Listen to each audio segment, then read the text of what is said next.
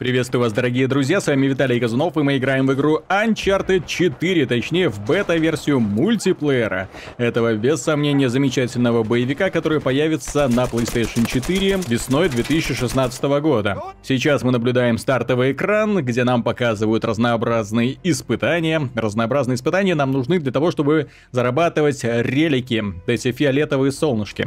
За них мы покупаем в магазине всякую всячину. Во-первых, мы покупаем открываем сундучки, а в сундучках случайным образом выпадают э, разнообразные скины для персонажей, хорошие и не очень, заметные и вызывающие. Ну, я уверен, что это пока только бета-версия, соответственно, скинов дальше будет больше.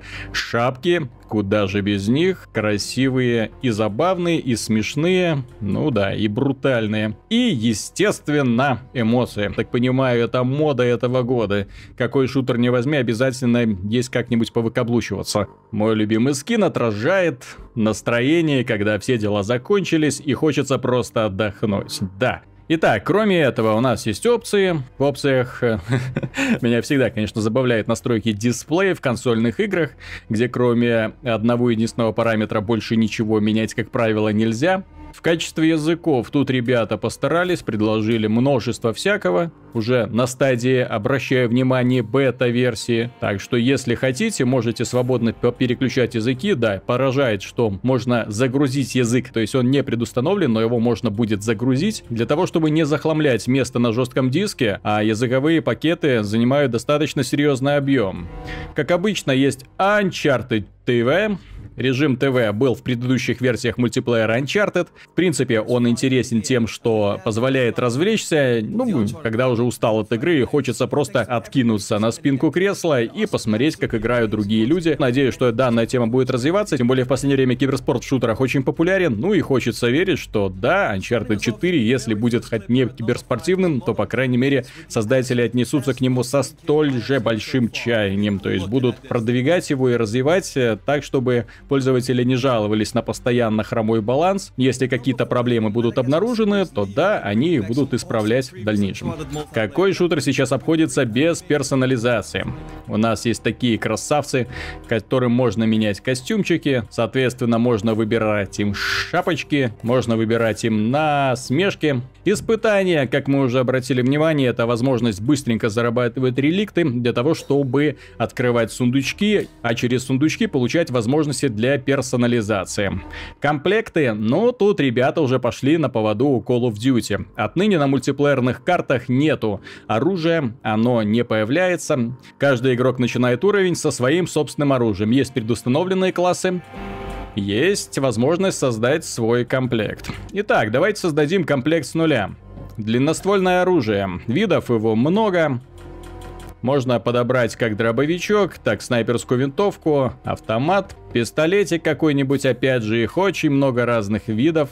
Чем лучше пистолет, тем больше он стоит. А здесь так же, как в Call of Duty, ну, в частности, Black Ops серии, можно набрать гаджетов не больше, чем на 25 очков. Самое интересное, конечно, это не основное оружие, не добавочное, это предметы. Предметы делятся на мистические. Это разнообразные волшебные штуки, которые позволяют или увидеть всех врагов вокруг, или быстренько их уничтожить, или мгновенно передвигаться. В общем, такие волшебные артефакты. Дальше у нас идут стандартные гранаты, мины. Единственное их отличие заключается в том, что они перезаряжаются со временем. Тяжелое оружие штука тоже очень хорошая. Когда играешь эту карту, у тебя в руках появляется очень хорошая пушка, которая позволит быстро разобраться с толпой противников. И, наконец, помощники. Помощники — это такие типы, управляемые искусственным интеллектом, их вызываешь, и они начинают или удаленно убивать всех издалека, или оказывать всем помощь, поднимать напарников, или же задерживать их, или расстреливать их яростно из пулемета, тем самым отвлекая противников и позволяя самому проявить лихость и поубивать всех. Ну а модификаторы это классические перки. Классические перки, которые позволяют тебе точнее стрелять, быстрее двигаться, собирать э, оружие с противников. В общем, как я уже говорил, Naughty Dog очень внимательно посмотрели на серию Call of Duty и им понравилось, поэтому очень много элементов они оттуда скопировали. Что же в этой игре своего? В лобби ребята собираются достаточно быстро. Нужно учитывать то, что данная игра доступна только тем людям, которые купили Uncharted The Nathan Drake Collection, то есть нельзя рассчитывать на такую огромную популяцию, но тем не менее людей много, и люди охотно собираются и играют. Ну и тем более это бета-версия. Кстати, к чести Naughty Dog, они чуть ли не каждый день выпускают патчи для этой игры. И это уже пятый патч, который вышел за несколько дней. Молодцы. Я, правда, не могу утверждать, что что-то изменилось в лучшую сторону, потому что особых проблем в игре не замечал. Итак, что же в этой игре своего? Во-первых, графика. Разработчики постарались, чтобы все выглядело красиво, оно так и выглядит. Ребята проделали огромную впечатляющую работу. Игра идет в разрешении 900p, если бы мне не сказали, я бы и не заметил, честно говоря. Картинка достаточно четкая, достаточно продвинутая. Каких-то претензий к ней я не могу предъявить. Очень хорошо все сделано. Арены продуманы с учетом возможностей игроков, то есть здесь нужно учесть, что можно прыгать, можно кувыркаться, можно прижиматься к укрытиям. По первым демонстрациям от разработчиков у меня сложилось мнение чего-то такого хаотичного, чем очень сложно разобраться, но нет, хаоса нету в этой игре. Что касается арен, арены продуманы очень хорошо. Очень хорошо читается местоположение противника и местонахождение союзников. Сразу после возрождения можно оценить, где находишься ты, куда бежать, кого атаковать и с какой стороны. В бета-версии, к сожалению, доступен только режим Deathmatch, соответственно, все убивают друг друга. Тем не менее, в режимах, которые предназначены на тактическое взаимодействие, я уверен, все будет еще интереснее, еще веселее.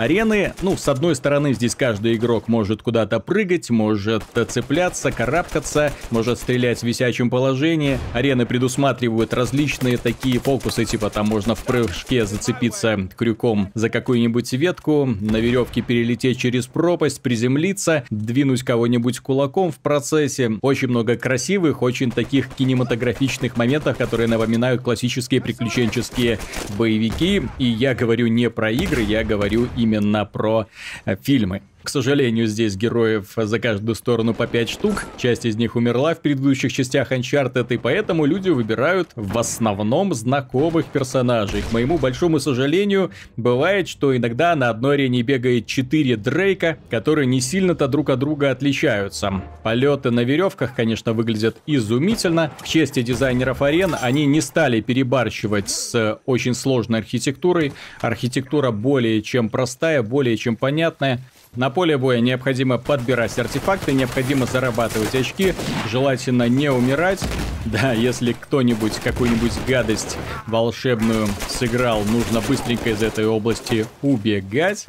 Потому что, да, все это очень опасно, но тем не менее подобные штуки баланс не ломают, они не являются каким-то ультимативным оружием. На самом деле, получается с этим разбираться очень легко. Мне игра понравилась тем, что здесь на самом деле чувствуется командное взаимодействие. Это не игра одиночек. Здесь не получится выхватить автомат на перевес и пойти там всех начать убивать.